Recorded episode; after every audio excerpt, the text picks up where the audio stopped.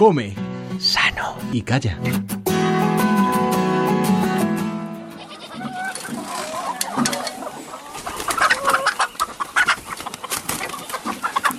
Quien lo prueba se rinde a su sabor, porque el pitu de Calella no es solo un pollo, es un manjar. Su carne tersa y su textura fibrosa la conoce a la perfección Amador García Suárez. Sorprende que, que pese a ser del mismo animal que un pollo normal, pues cambia mucho, sobre todo en la textura, es un sabor mucho más fuerte, carne mucho más gelatinosa y yo creo que eso es lo que lo que más tira, que, que nadie que lo prueba se espera que vaya a ser una cosa tan diferente al, al, pollo normal. La granja de este criador asturiano, situada en un enclave único en la Sierra del Áramo en Asturias, tiene una capacidad para albergar unos 1.750 de estos animales, un sitio escondido en mitad del monte que regenta desde hace 15 años, cuando tomó el relevo a su padre del negocio familiar.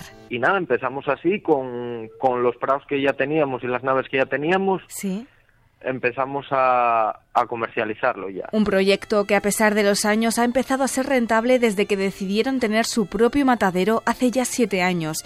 Desde ese momento, los miércoles y jueves, cientos de estos pollos de campo salen de la granja dirección a surtir varios negocios particulares y distinguidos restaurantes del Principado, entre ellos Casa Marcial o el Molín de Mingo. Criamos habitualmente pollos rojos, nombre coloquial eh, que, que, yo, que yo manejo es el pollo catalán. Más que de una raza en concreto, esto es un sistema de cría. Antiguamente la, bueno, pues la gente de los pueblos tenía gallos por las caleyas, que aquí pues son los caminos de, de los pueblos, de monte y demás, y, y no era una raza en concreto, sino que era pues una manera de criar los animales. Alimentados a base de maíz y trigo, más lo que ellos mismos van pillando por el campo como caracoles o lombrices, estas aves pueden llegar a pesar entre 3 y 5 kilos de media. Luego alguna gente piensa que, que claro, el pito de calella no, y un pito de, de 2 kilos y medio. Estos son pitos que rondan... 4 kilos. Pues, 4 kilos, 4 mm. cuatro y medio, luego los hay también de 3, 500, alguna vez tenemos de 5, también llegan muchos, y alguna vez muy rara excepción encuentras alguno de, de 7 kilos.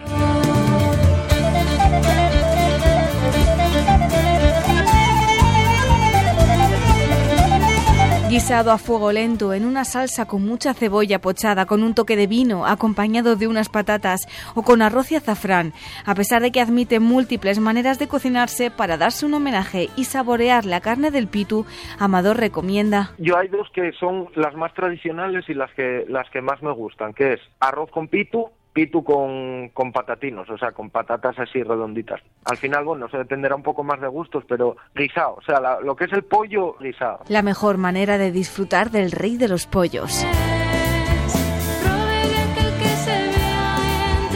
Paula Rodríguez, Radio 5, Todo Noticias.